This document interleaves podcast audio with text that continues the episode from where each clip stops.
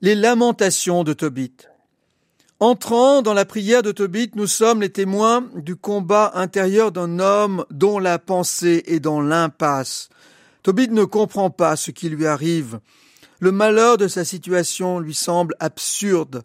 Homme profondément religieux, il regarde sa vie à la lumière de ses croyances, il sait que le Seigneur est un juste juge et qu'il châtie les fautes et récompense ce qui est bien. Il sait que son peuple est coupable de grandes injustices, et il croit que là est la raison du cruel châtiment que Dieu a voulu pour eux, pour eux car il est solidaire de ses frères de sang et d'infortune, au point de se confesser pécheur avec eux. Et pourtant il est également saisi de l'intime conviction d'être injuste, et de n'avoir mérité, lui, en rien, ce qu'il lui faut subir. J'ai subi des outrages sans raison, et j'ai une immense douleur, dit-il. Cela ne colle pas du tout entre la vision de Dieu qu'a Tobit et sa propre expérience. La contradiction menace dès lors sa prière.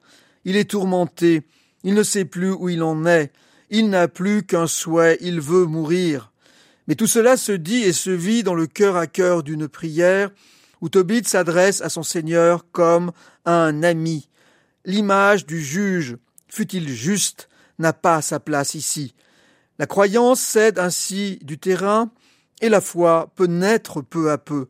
La foi en celui qui n'est pas l'arbitre des conflits humains, celui qui fait lever son soleil sur les justes et sur les injustes, celui qui pratique la gratuité de l'amitié et la générosité du pardon.